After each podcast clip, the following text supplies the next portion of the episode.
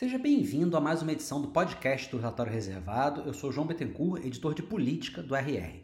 Gente, hoje vamos fugir um pouco do padrão, que é tratar de um assunto central, e vamos falar de três, mas que têm interligações. A entrada do Brasil na OPEP+, e o rescaldo político que resulta disso na base do presidente Lula, a mina da, Bras da Braskem, em Maceió, que pode abrir uma cratera na cidade e na base do governo, e a lambança, ao menos no Brasil, do Maduro na Guiana.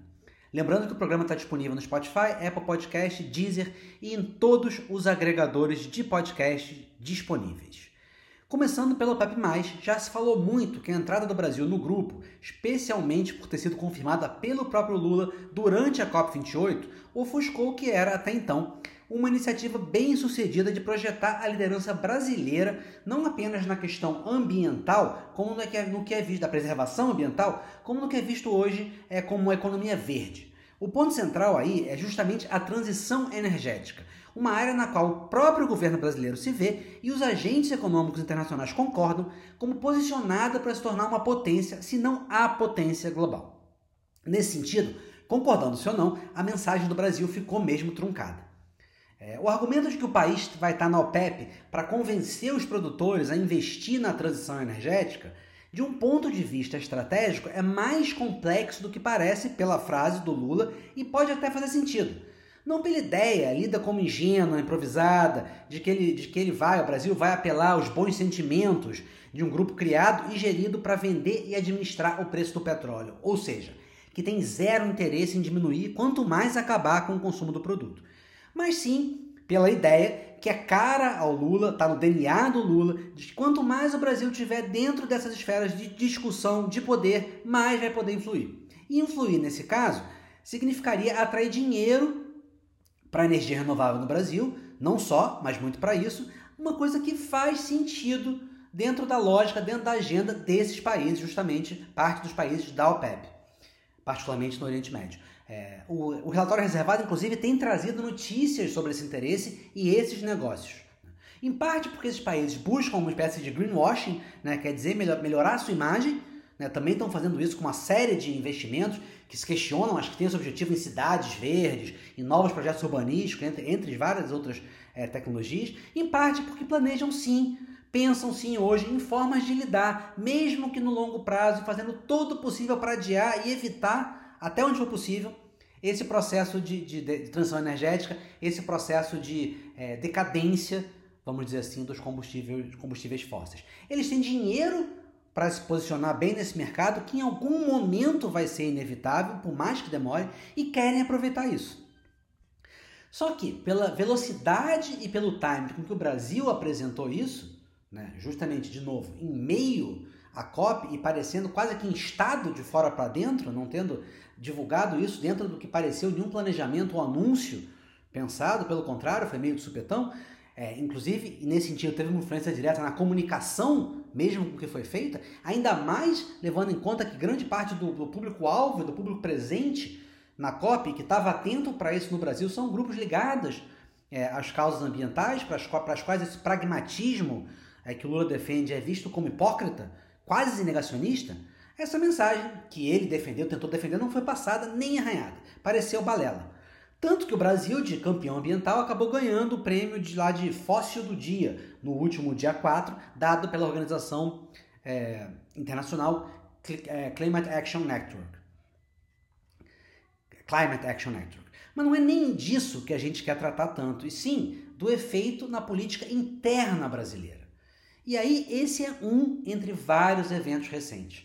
A questão aqui é que, embora funcione como uma espécie de antípota a Bolsonaro e seja taxado pelos adversários mais à direita de comunista e por aí vai, o Lula tem um estilo, na verdade, muito diferente daquele do ex-presidente.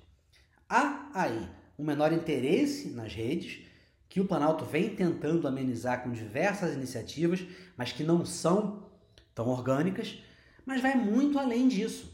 O Lula opera muito menos nos extremos, no sentido de muito menos voltado para sua base ideologicamente mais fiel e alinhada.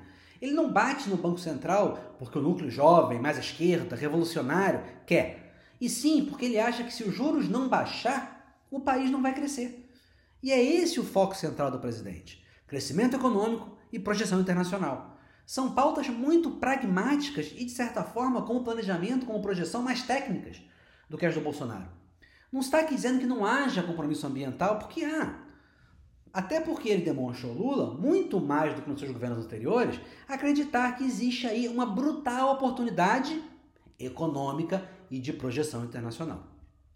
O que está dizendo aqui é que Lula busca muito mais, é muito mais central para ele, inclusive no discurso, o público que ele acredita seria afetado pelo aumento do salário mínimo, pela queda nos preços da cesta básica, pelo aumento do emprego, pelas obras de moradia, infraestrutura, pelo crédito, vide desenrola, do que por questões ideológicas, mesmo aquelas nas quais ele possa acreditar. Só que fica aí uma questão. Ele vai ter força suficiente nesse público, como teve no passado e até na última eleição, embora menos do que anteriormente, para enfrentar, se isso acontecer, uma erosão na sua base mais ideológica? Porque, ao contrário do Bolsonaro, o Lula cultiva um pouco essa base, comparativamente, especialmente nos espaços de poder, e ainda mais à medida que os desafios de gestão vão aumentando. O Bolsonaro nomeou não um, mas dois ministros do STF afeitos aos grupos evangélicos. Ele encheu os seus principais ministérios de militares. Quando caiu o, ministro da Saúde, ele pôs um militar, o Pazuello. Ele pôs um pastor no MEC. Ele defendeu e bancou sempre, sempre, as pautas do agro e das armas. Ele fez isso no discurso, mas também nas decisões, também nos lugares de poder. Ele negociou, deixou que negociassem, geralmente, muito mais deixou que negociasse do que negociou, na economia. Entregou áreas políticas inteiras ao Centrão. Inclusive, dentro da gestão das verbas do governo federal. Ele foi muito menos liberal do que o Paulo, Paulo Guedes gostaria. Tudo bem. Mas não era esse o seu núcleo duro político, de voto. Para esse núcleo duro, foi raro, raríssimo, que Bolsonaro tomasse uma decisão contrária. Daí a crença que ele manteve e mantém dessa base, a despeito das diversas acusações que ele sofreu e a despeito de ter se tornado inelegível. O mesmo ocorre com o Trump nos Estados Unidos. O Lula, por outro lado, faz um discurso lindo e cede espaço à Marina na COP, mas está sendo loucamente questionado nas suas bases e nas redes por ter entrado na OPEP+. A partir daí, mesmo com resultados, toda a política ambiental está sendo questionada, como se não tivesse metas, como se não fosse prioritária, como se não fosse concreta. E olha que há números positivos, sim, como o da queda de 42% no desmatamento de janeiro a julho de 2023, que foi recentemente foi divulgada pela Marina há algum tempo. Mas os tempos não são de números, e sim de narrativas, de impressões pioradas, claro, pelas queimadas e a fumaça que elas geram em Manaus, bem como pela sensação de maior urgência diante das mudanças climáticas em setores que votam no Lula e que são a vanguarda desse voto mais progressista, mais ideológico do Lula. Isso vem no bojo das pesadas críticas que ele sofreu em outra vertente essencial dessa mesma base, a diversidade.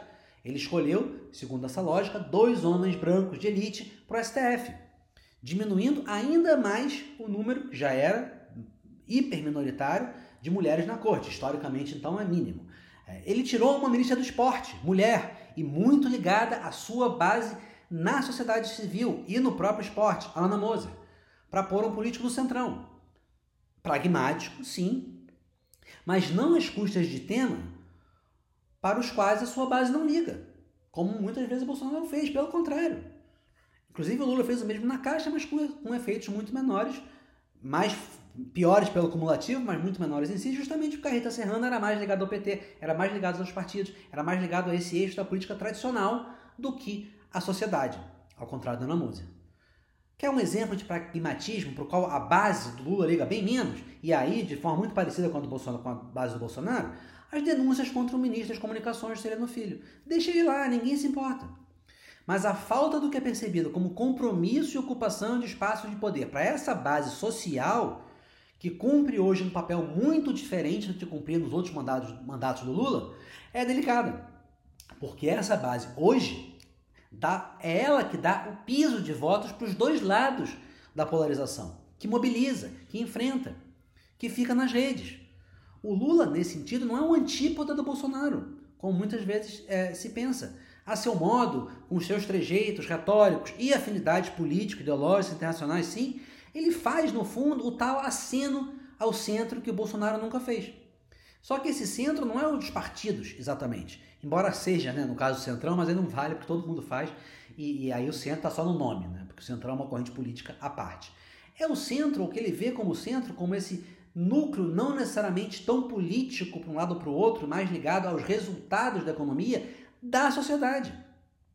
É o do pragmatismo no Congresso Internacional para fazer decolar essa obsessão. Fazer o país crescer, gerar emprego, realizar obras. É uma aposta. A mesma que ele fez nos seus governos anteriores. Pode-se criticar o que for nesse sentido, aliás, mas o país vai crescer 3% esse ano. Pode até ser que mais.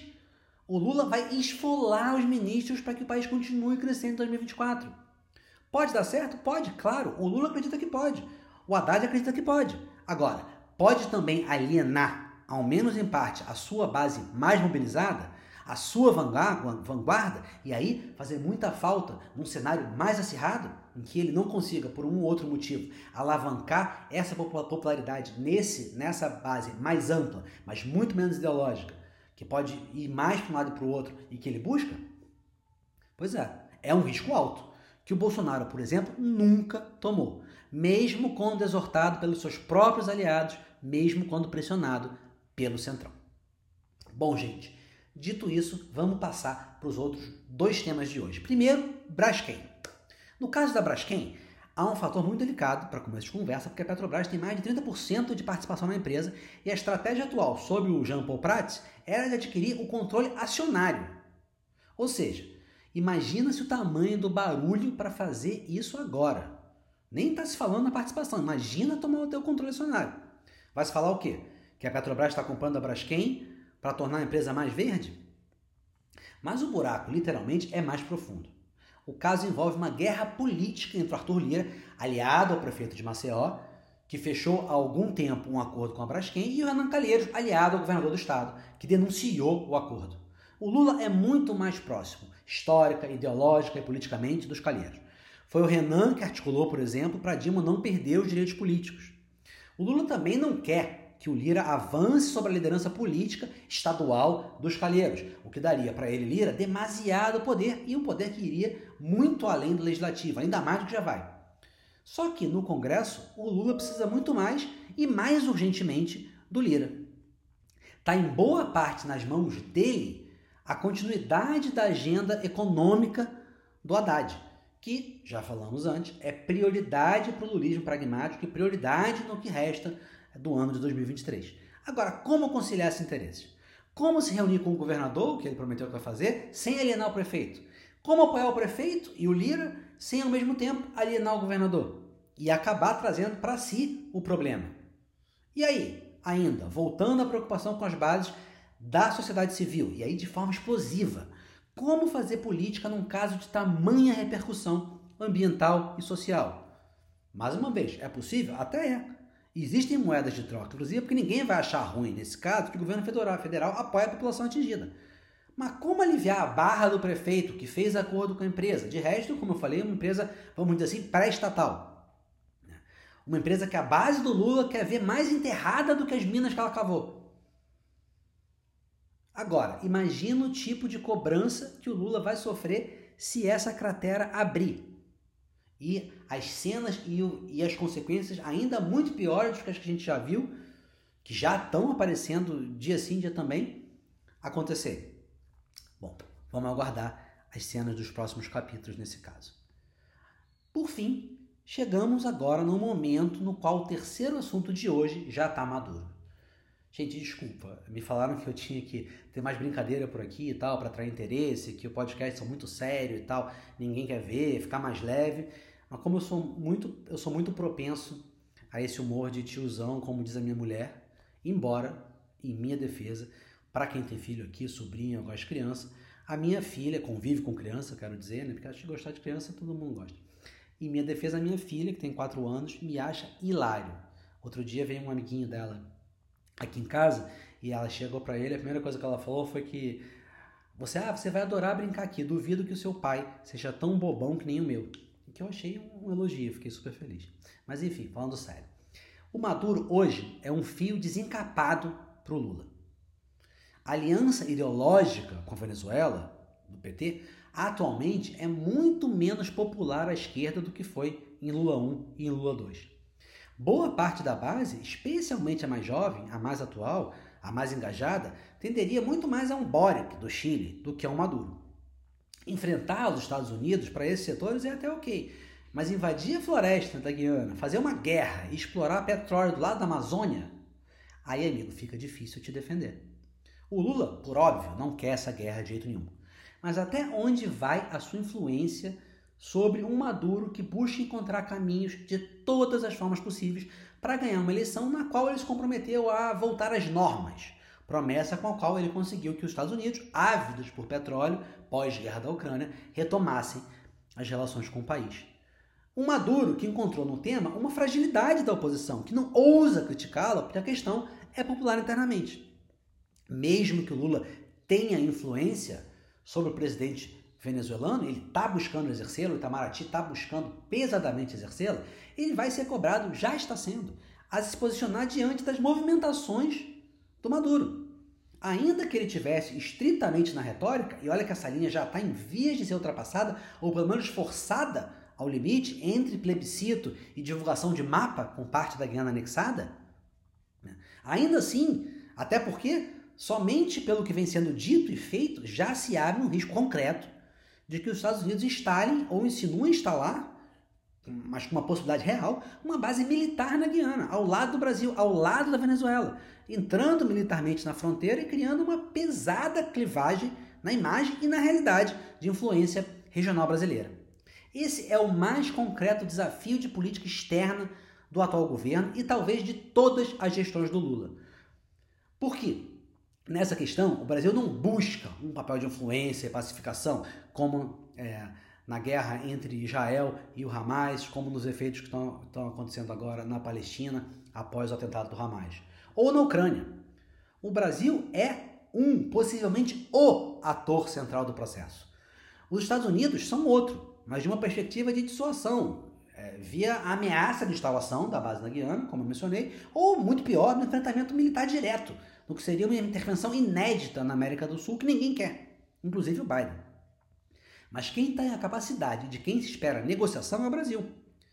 É a hora de mostrar que a defesa de manter diálogo com todo mundo, né, que é a base da diplomacia do Lula, especialmente com a Venezuela, como forma de melhorar o regime, uma linha que gerou louros para ele quando do anúncio da, das novas das eleições e da reaproximação da Venezuela com os Estados Unidos. Se esse approach realmente paga dividendos.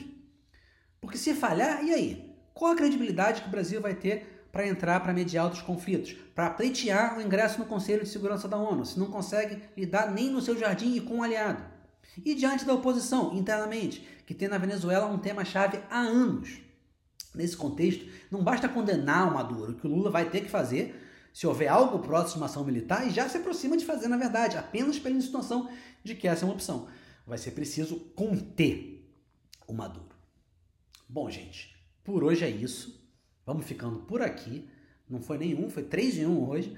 É, um grande abraço e até o próximo podcast do Relatório Reservado. Enquanto isso, fiquem ligados nas análises políticas do RR Destaque, que vão desenvolver todos esses temas aqui, e nas notícias diárias do Relatório Reservado, que também vão fazer isso e vão trazer, e trazem uma série de furos, como alguns que eu citei aqui já, já trouxe e vai continuar trazendo sobre os investimentos é, na energia renovável, inclusive de fundos e países é, ligados à OPEP. Enfim, é isso. Um grande abraço e até o próximo podcast.